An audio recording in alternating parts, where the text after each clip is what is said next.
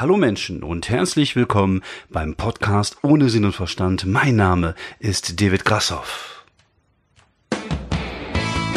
Diese Folge des Podcasts ohne Sinn und Verstand wird euch präsentiert von Leberwurst. Noch nie war Resteverwertung leckerer. Leberwurst, auch ein Produkt für dich. Ja, ich äh, hoffe, ihr hattet eine schöne und angenehme Woche. Bei mir war es so lala. Auf der einen Seite hatte ich äh, coole Auftritte, auf der anderen Seite hat unsere Waschmaschine den Geist aufgegeben. Ich sitze also hier gerade neben einer halboffenen Waschmaschine hier im Podcaststudio mit Doppel-T ähm, weil wir versucht haben, sie zu reparieren, beziehungsweise ich habe mir das mal angeguckt, sie pumpt nicht mehr ab, aber ich bin äh, handwerklich in etwa so begabt wie ein Hund ohne Beine. Von daher habe ich mich entschlossen, tatsächlich mal einen Handwerker zu, zu rufen, beziehungsweise ich habe mir erst die Preise angeguckt und mein Gott, was soll ich sagen, das sind Preise, die kenne ich sonst nur von Nutten. Aber wir kommen nicht drum herum. Wir haben zwei Kinder, das heißt, wir müssen auch mal gelegentlich waschen und das werden wir auch tun. Und äh, ja, ich hoffe, dass jetzt äh, morgen endlich repariert wird, damit wir auch demnächst hier äh, wieder äh, frische Schlüpper tragen können und nicht immer wieder irgendwie wenden müssen. Aber ich bin da guter Dinge. Ja, ich war die Woche unterwegs. Ich äh, war einmal im Carmen am 26. Ich weiß gar nicht mehr, ob es Mittwoch oder Donnerstag war. Ich glaube Mittwoch. Ich bin so datumstechnisch echt ein bisschen verpeilt bei diesen ganzen Terminen. War aber echt ein sehr, sehr dufter Abend. Die Premiere der Comedy, ne, der Dicke Lippe Comedy in Carmen im FZ, also im Freizeitzentrum dort. Und nette Location, nette Leute. Amjad war dabei, Jacqueline Feldmann war dabei, ähm, Mario Siegesmund hat moderiert oder organisiert und es war eine fluffige Angelegenheit. Einzige, was man hätte machen können, wäre auf die Tische beim Publikum verzichten, sondern einfach irgendwie so äh, Stuhl rein. Ich denke, da wäre ein bisschen mehr Intimität, ein bisschen mehr ähm, Atmosphäre aufgekommen. So verliert sich das natürlich, wenn immer so vier, fünf Leute an einem Tisch sitzen und es geht dann halt nach hinten, statt sich irgendwie so massiv vor einen aufzubauen. Aber das äh, weiß Mario. Ich denke mal, beim nächsten Mal äh, werden sie es anders machen. Ich glaube, die hatten ein bisschen Schiss, dass nur 15 Leute kommen und damit nicht so leer sie aussieht, haben sie ein paar Tische hingestellt. Aber wie gesagt, beim nächsten Mal gerne auch einfach nur Stühle. Ich glaube, die Kollegen, die dann auftreten werden, werden es euch danken. Nee, sonst war es äh, richtig, richtig bockig, hat Spaß gemacht. Die Leute hatten Bock, es gab äh, schöne Fotos und von daher war es auch ein erfolgreicher Abend. Ähm, dann war ich jetzt am Donnerstag, also war ich am Mittwoch in Kam, war ich am Donnerstag Donnerstag bei der Boeing Show in Köln mal wieder, hatte den Mittelspot 10 Minuten und auch da war es wieder äh, richtig fluffig, habe ähm, nochmal so ein bisschen an dem Pornomaterial gearbeitet, habe das Laufbit nochmal gespielt, tatsächlich einen neuen Gag irgendwie spontan gemacht und ich glaube, das war tatsächlich der größte Lacher im ganzen Bit. Mal gucken, ob der beim nächsten Mal nochmal so funktioniert, wenn er nicht gerade spontan kommt. Ähm, aber war ein schöner Abend, waren halt nette Kollegen da. Ich habe mich viel mit äh, Juri von Stavenhagen unterhalten, ähm, halt über Comedy, worüber sonst und äh, ein bisschen äh, ja äh, das Comedy Gossip äh, besprochen, was momentan so rumgeht. Ist ja viel los in der Comedy Szene im Moment. Jetzt ähm, steht der äh, im Oktober der äh, das Comedy Festival in Köln äh, statt, wo ich äh, nicht dabei sein werde. Ich hatte ja eigentlich gedacht, äh, ich dürfte mein Solo da spielen, aber irgendwie hat sich da keiner mehr gemeldet und ich bin da jetzt auch nicht der Typ, der da so hinterher telefoniert oder hinterher mir, mir schreibt, also entweder wollen sie mich oder wollen sie mich nicht und äh, wie es aussieht, wollten sie mich halt nicht, aber was soll ich sagen, fuck off. Vielleicht nächstes Jahr, gucken wir einfach mal. Ähm, ja, und dann ist jetzt auch noch, äh, also im, im, im Zuge dessen ist natürlich dieses äh, Nightwatch Talent Award. Da sind immer irgendwie, ähm, ich glaube, zwei Halbfinals und ein Finale mit jungen, talentierten Nachwuchskünstlern. Dann ist hier gerade noch dieses ähm, RTL Comedy Grand Prix Gedönse, wo ja auch mehrere ähm, Kollegen ähm, da sind und, und, und auftreten. Ähm, ja, darüber hatte ich ja schon gesprochen. Also für mich ist das nichts. Ich äh, mag RTL nicht. Ich mag dieses ganze, diese, diese Art der Comedy äh, ist nicht so mein, ist nicht so mein Ding. Aber wie gesagt, das muss halt jeder für sich wissen. Ich möchte da auch keinen in, ins Gewissen reden. Da bin ich einfach nicht der Typ für. Ich bin äh, eigentlich eher, ähm, ja, der Typ, äh, ja. Ja, so, so in etwa. Ähm, ja, und äh, im Zuge der, der Unterhaltung, oh, es ist aber ziemlich lang, wie ich gerade merke. Ich hätte mir eigentlich kürzer, aber warte mal, mehr, klatschen wir einfach mal. Ne, komm, jetzt ist es vorbei. Ja, ich habe mich hinterher auch noch mit Daniel Storb unterhalten, der ist auch noch hingekommen. Storb kennt ihr vielleicht auch, das ist der Gewinner des äh, vorjährigen ähm, äh, Comedy Grand Prix. Und wir haben uns ein bisschen unterhalten draußen auch mit, mit einer Bekannten von ihm, auch über Comedy. Und ähm, da sind ein paar interessante Themen äh, zustande gekommen, äh, wie ich fand. Darüber aber gleich mehr. Ich wollte erstmal so ein, zwei Fragen beantworten, die mir gestellt worden sind. ähm, wo ich im Podcast drüber reden sollte oder, oder äh, ja, mal so ein paar Antworten geben sollte. Und das würde ich ganz gerne tun. Äh, zum einen hat mich jemand gefragt, wie so mein Alltag aussieht, wie ich das so alles unter einen Deckel, einem Deckel kriege mit äh, der Comedy, beziehungsweise ja, mit meinem Leben, was ja noch so drumherum passiert. Also es ist, eigentlich ist es ähm, ja relativ normal, mein Leben. Es ist, äh, ich stehe irgendwann um um Viertel vor sieben auf und dann ähm, gucke ich, dass meine, mein, mein Sohn wecke, meine Tochter wecke, dann mache ich meine Tochter fertig für die Schule und dann irgendwann um halb acht bringe ich sie zu einer Freundin und von da aus gehen die beiden dann zu Fuß in die Schule und dann fahre ich arbeiten. Und dann arbeite ich und dann äh, arbeite ich irgendwann so bis sechs, sieben Uhr, je nachdem, was für eine, für eine Schicht ich habe oder wie viele Stunden ich gerade noch so zur Verfügung habe oder ja, wie viel, wie viel Arbeit ich habe und dann, ja, danach äh, kommt die Entscheidung, entweder ich fahre nach Hause oder ich fahre halt irgendwo zu einem Auftritt. Ähm, ja, das ist eigentlich ähm, relativ unspektakulär. Ich ähm, habe mit meiner Frau so ausgemacht, dass ich ähm, maximal zwei, dreimal die Woche auftrete, dass ich versuche, Auftritte am Wochenende zu vermeiden, was eigentlich geht, weil viele der Sachen sind tatsächlich einfach in der Woche, weil am Wochenende so samstags und, und oder also sonntags geht eh keiner raus, da wollen die Leute chillen. Freitags und, und äh, also beziehungsweise samstags abends ist eher so Disco-Time und dann, dann ist so für Comedy, eigentlich gibt's da nicht ganz so viel. Passiert gelegentlich mal und manchmal ist es auch so, dass ich am Tage wegfahren muss. Aber ich äh, schaffe es nur einigermaßen, das so hinzukriegen, dass ich irgendwie zwei, dreimal die Woche Auftritte habe. Ja, diese Woche habe ich zum Beispiel, oder nächste Woche habe ich, habe ich drei, dann habe ich mal wieder eine Woche irgendwie zwei, dann wieder eine Woche keins. Also es ist immer ein bisschen unterschiedlich und äh, ja, so so funktioniert es halt alles Absprache. Wir haben einen gemeinsamen Google-Kalender, da kann jeder seine Termine eingeben. Meine Frau ist auch viel unterwegs und ja, dann guckt man halt, dass äh, immer halt irgendjemand zu Hause ist und auf die Kinder aufpasst. Und ähm, ja, jetzt ist mein Sohn ja auch alt genug, der kann also auch auf seine Schwester auch mal aufpassen, für ein zwei Stündchen. Und so versucht man sich halt irgendwie zu organisieren. Wie gesagt, du musst halt natürlich auch eine, eine Lebenspartnerin haben, die sich darauf einlässt. Was natürlich ein bisschen einfacher macht, dass ich natürlich auch ein bisschen Geld damit verdiene. Das ist natürlich auch für den ähm, ähm, ja, für den Alltag bringt es halt was, weil man äh, vielleicht mal ein paar Rechnungen mehr bezahlen kann, weil man vielleicht die Waschmaschine reparieren lassen kann, das Auto und was es da halt alles gibt. Also es ist halt kein, ähm, keine schlechte Sache, dass man halt nebenbei noch ein bisschen Kohle verdient und vor allem halt mit etwas, das mir halt sehr viel Spaß macht. Das ist natürlich eine, eine schöne Sache. Ähm, Comedy hat halt den großen Vorteil für mich, dass ich ähm, da nicht so ähm, wie soll man sagen, äh, so intensiv arbeiten muss daran, sondern ich habe viele Sachen, die, die bearbeite ich halt im Kopf. Ich habe eine Idee und dann spinne ich damit rum und, und äh, es ist nicht so, dass ich mich irgendwie hinsetze und schreibe. Das kann ich irgendwie bei Comedy nicht so wirklich, wobei ich muss auch zugeben, ich habe es nicht wirklich probiert.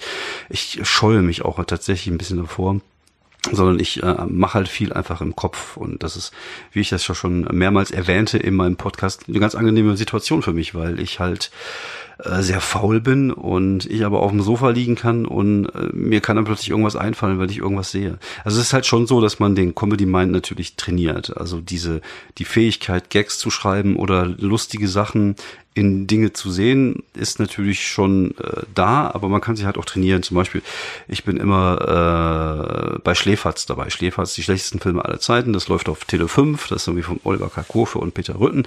Die zeigen halt immer beschissene Filme und es gibt halt eine relativ große Twitter-Community, die halt viel tweetet äh, in, in der Zeit, wo diese Filme laufen. Das ist immer so staffelweise. Im Moment ist, glaube ich, wieder Pause bis, bis Weihnachten.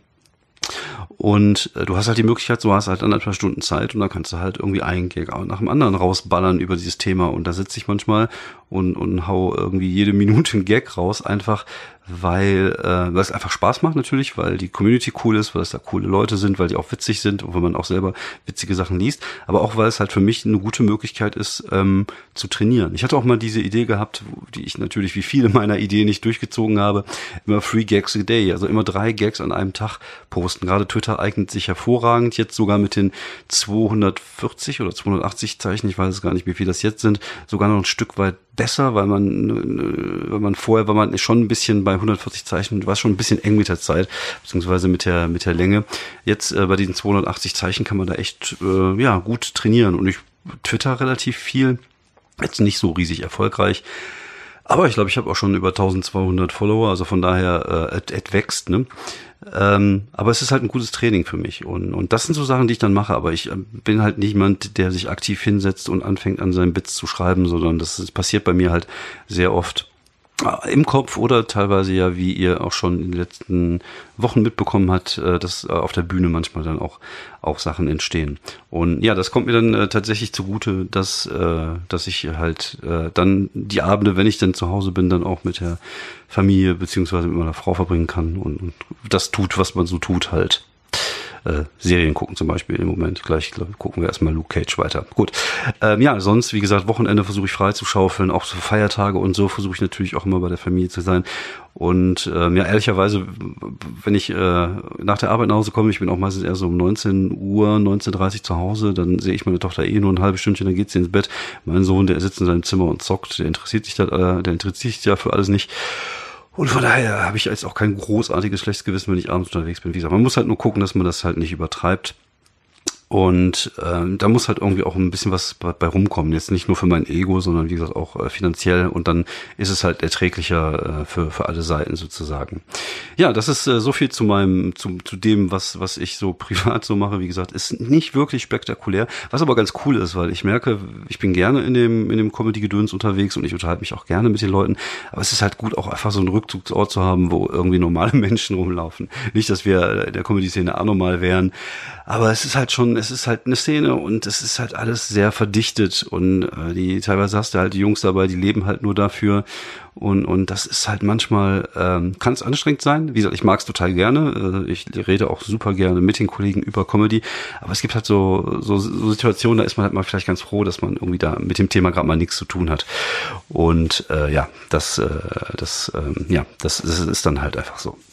Okay, kommen wir äh, gleich dann zur nächsten Frage, die gestellt worden ist, ähm, nämlich die Frage nach der Wuppertaler Kulturszene. Da kann ich tatsächlich nicht wirklich super viel sagen. Also ich habe jahrelang den Poetry Slam in Wuppertal gemacht mit meinem äh, Buddy André Wiesler, der ja leider äh, voriges Jahr verstorben ist. Und jetzt mache ich halt eine, eine kleine Comedy-Show im Kontakthof, aber das ist tatsächlich so der einzige, ähm, ja, der einzige Draht, den ich zur Wuppertaler Kulturszene habe. Ich habe mit den Leuten tatsächlich nichts zu tun.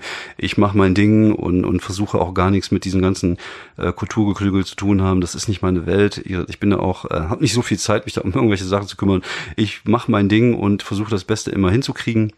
Und bis jetzt ist es mir ganz gut gelungen. Und äh, was die anderen so machen, naja. Aber ich habe zumindest gemerkt, dass ähm, die Kulturszene in den letzten zehn Jahren, was, wo wir natürlich auch unseren Teil zu beigetragen haben, damals mit dem Slam, äh, ein bisschen äh, bewegter geworden ist. Also es gibt viel mehr, gerade in diesem Bereich äh, Kleinkunst, was früher halt echt ein bisschen tot war, weil Wuppertal hat halt diese, diese Stadthalle, dann gab's hier noch Pina Bausch und dann gab's noch Opernhaus, Schauspielhaus und das war halt alles so Hochkultur und dafür hat man sich immer stark gemacht und so alles, was unten passierte, war, hat irgendwie keinen Schwanz interessiert. Das das hat sich ein bisschen geändert, hat sich gewandelt die letzten Jahre und das finde ich auch sehr cool. Ich finde es auch sehr cool, dass jetzt der Slam weitergeht in Wuppertal, auch von, von Wuppertaler Leuten äh, organisiert und gemacht. Und äh, ich finde es schön, dass es das gibt, aber wie gesagt, ich habe da tatsächlich nicht wirklich äh, viel äh, mit am Hut. Das ist nicht so wirklich meine Welt, wenn ich das mal so äh, sagen darf. Äh, ja, so ist das.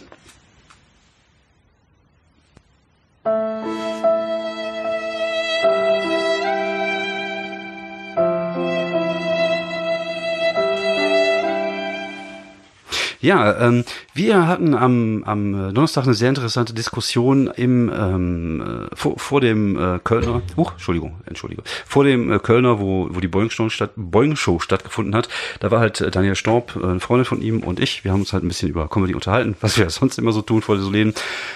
Und es kam halt so die, die, die Frage Talent versus Handwerk. Und äh, das ist ein relativ interessantes Thema, wo ich mir immer denke, ähm, ich, ich glaube, ein guter Comedian ist eine Mischung aus beiden. Also er muss Talent haben, und er muss aber handwerkliches Können haben. Wobei am Anfang ist es wichtiger, einfach Talent zu haben und sich zu trauen, auf die Bühne zu gehen. Ich nur das Handwerk, die Sachen, die man dann äh, handwerklich lernen kann, das sind alles Sachen, die mit der Zeit kommen, die erstmal unbewusst da sind. Also wenn jemand, der keine Ahnung von Comedy hat, auf die Bühne geht und anfängt eine Geschichte zu erzählen, das ist super lustig, dann weil er irgendwie die die die Act-outs macht, weil, weil er irgendwie keine Ahnung die Punchline am Ende setzt. Also tatsächlich diese Dinge benutzt, die man äh, Handwerk benutzt benutzt, aber es halt unbewusst macht, einfach weil er so, so ein Gefühl, so ein Talent hat, dafür lustige Sachen zu erzählen, dann äh, ist das cool und das ist aus dem Bauch heraus und das ist auch äh, genau der richtige Weg am Anfang. Du solltest am Anfang, also man sollte am Anfang auch nicht versuchen, sich zu sehr mit Handwerk zu beschäftigen sondern erstmal nur seinem Bauchgefühl äh, folgen. Und das machen ganz viele Kollegen, oder, oder habe ich auch am Anfang gemacht. Ich hatte auch keine Ahnung von dem, was ich da tue. Und äh, ja, das ist eigentlich am Anfang der, der, der richtige Weg. Und wie gesagt, man benutzt ja auch unbewusst oft handwerkliche Kniffe, die man vielleicht einfach gesehen hat, die man mitbekommen hat bei anderen Comedians, die man auch vielleicht unbewusst aufgenommen hat, äh, die man unbewusst kopiert hat, um dann seine eigenen Sachen besser zu machen. Man, Im Endeffekt, auch wenn du Talent hast, du musst natürlich Handwerker haben, aber am Anfang ist es halt okay, wenn du dieses Talent halt unbewusst hast. Und deswegen ist es zum Beispiel auch äh, für mich erstmal am Anfang finde ich es relativ sinnlos, Bücher über Stand-up-Comedy zu lesen. Es gibt da so einige, äh, die ich gleich empfehlen werde. Ich habe mir die gleich äh, hier auf dem Handy geladen. Äh, da kann ich euch gleich ein bisschen was dazu erzählen. Ähm, ich finde, wenn man sich tatsächlich dann irgendwann anfängt, mit dem Handwerk zu, ähm, zu beschäftigen, ist es wichtig, vorher eine gewisse Bühnenerfahrung schon mitzunehmen. Dass man schon eine gewisse Basis gelegt hat. Vielleicht schon nach fünf Minuten, also nach fünf Minuten Material, nicht nach fünf Minuten auftreten, nach fünf Minuten Material, nach zehn Minuten Material. Wenn man da schon so seine Teite fünf bis zehn Minuten hat, dann kann man anfangen, sich mit Comedy zu beschäftigen, weil man dann versteht, was in den Büchern erzählt wird. Vorher ist das alles nur Theorie, es bringt euch nicht wirklich weiter. Und äh, bei mir war das so, ich habe mir die Sachen auch am Anfang alle gekauft, natürlich, und äh, habe versucht, mich da so einzulesen und dachte mir, alles so, es ist, es ist halt alles dröge, ich kann damit nicht wirklich was anfangen.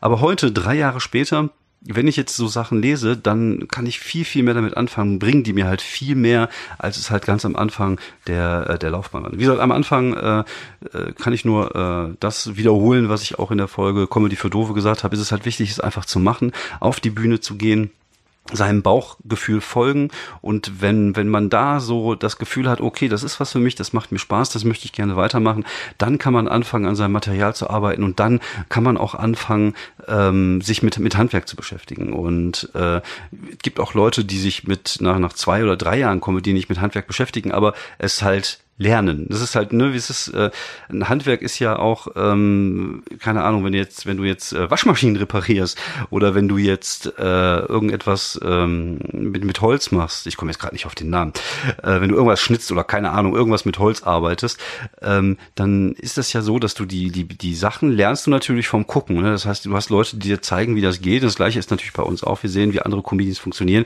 wie die Amis funktionieren, wie die Deutschen funktionieren, wie, wie wir funktionieren und nehmen das ein bisschen auf und, und verarbeiten das.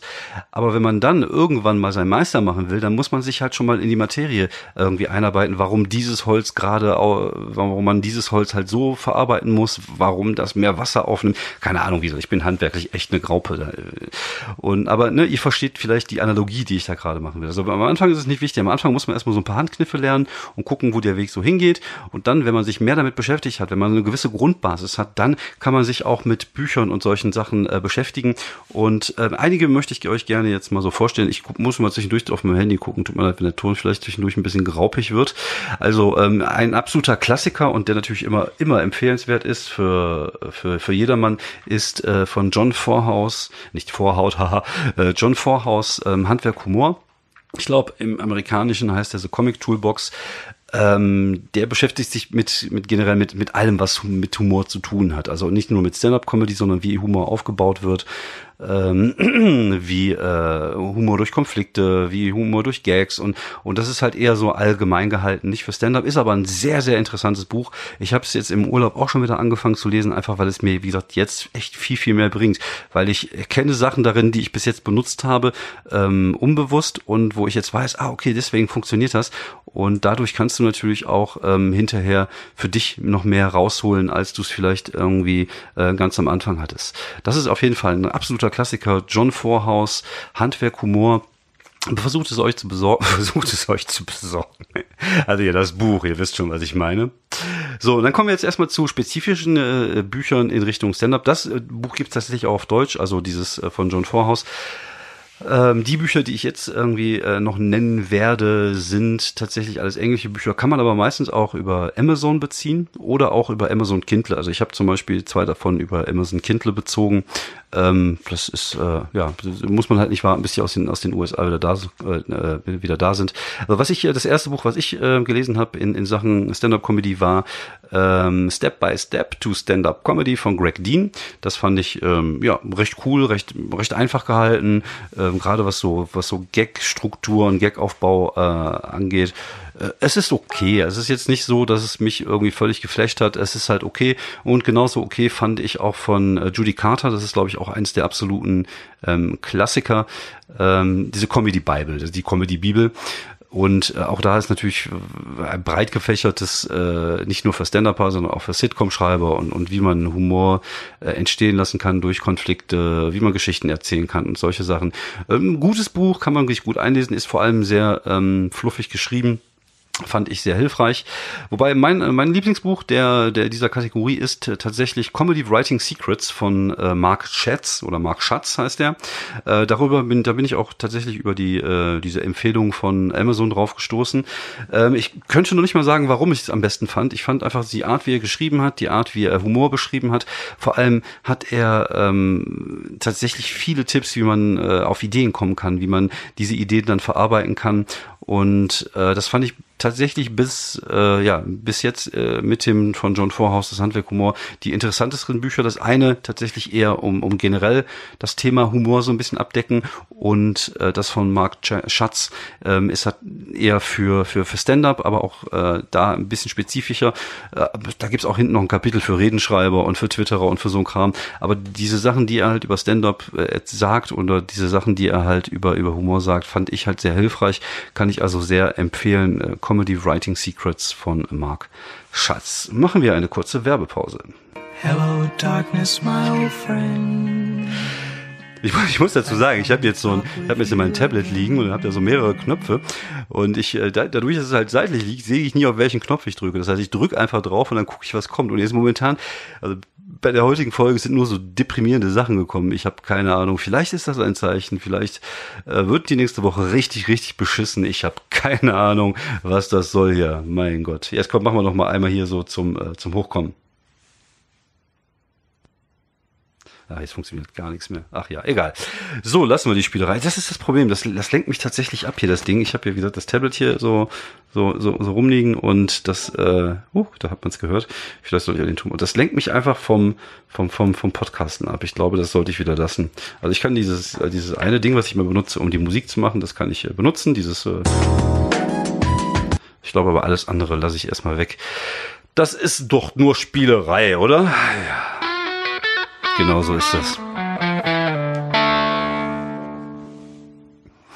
Ja, ähm, die Empfehlung der Woche. Ich ähm, wollte da noch mal eine Fernsehserie empfehlen, die ich tatsächlich irgendwann mal angefangen habe zu gucken nach der ersten, nach der Hälfte der ersten Folge, aber abgebrochen habe. Und jetzt habe ich mich wieder so reingefuchst und sie ist richtig, richtig geil. Sie heißt American Vandal auf Netflix. Es geht um einen Kriminalfall in Anführungsstrichen. Es ist eine Satire-Doku. Also äh, sie tut so, als wenn es eine Krimi-Doku wäre, ist es aber eigentlich gar nicht. Aber richtig, richtig gut gemacht. Und obwohl man weiß, die Geschichte stimmt nicht, fiebert man wirklich mit. Also das haben die echt cool hingekriegt. Die Schauspieler sind auch alle richtig, äh, richtig cool. Es, es geht um einen, äh, um einen Fall in einem College, wo 27 Autos von Lehrern mit Penissen bemalt worden sind. Und äh, da wird halt ein Junge in der, äh, in der Schule, ein so ein Rabauke, äh, ja angeklagt, beziehungsweise man denkt, er wäre es gewesen, weil er auch gerne mal so Penisse überall hin, hinmalt. Ähm, und die Doku versucht ihn halt so ein bisschen äh, davon, ähm, ja, von diesem, von diesem, äh, also versucht herauszufinden, ob er es wirklich war. Und äh, das ist richtig, richtig gut. Also richtig gut gemacht. Tatsächlich, wenn man so Sachen auch geguckt hat, wie The Staircase oder äh, diese ganzen äh, Mördergeschichten, dann ähm, findet man natürlich Elemente wieder. Und das ist richtig, richtig geil. Und jetzt ist auch die zweite Staffel aufgeploppt. Ich habe nur den Trailer gesehen. Es geht um das braune Grauen. Irgendjemand hat so äh, Laxative so äh, in die in die Limo in der Schule ge gelegt und jetzt mussten alle gleichzeitig kacken. Das sah ziemlich fies aus und die versuchen wohl irgendwie rauszufinden, äh, wer das war. Ähm, ja, hört sich schräg an, aber wie, guckt euch mal die erste Staffel an, American Vandal und ich werde jetzt die Tage mal mit der zweiten Staffel anfangen und euch davon berichten, ähm, soweit ich da Näheres weiß. Sonst gibt's heute tatsächlich nicht allzu viel zu erzählen.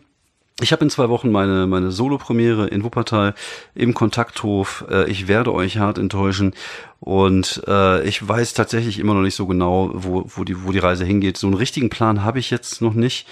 Ähm, aber ich arbeite dran und ich bin guter Dinge, dass ich äh, ja so im Laufe der nächsten zwei Woche, Wochen weiß, wo, wo die Fahrt hingeht. Ich habe tatsächlich auch nicht wirklich Ahnung, wie viel Material ich zusammen habe, weil ich ja selten so lange am Stück spiele.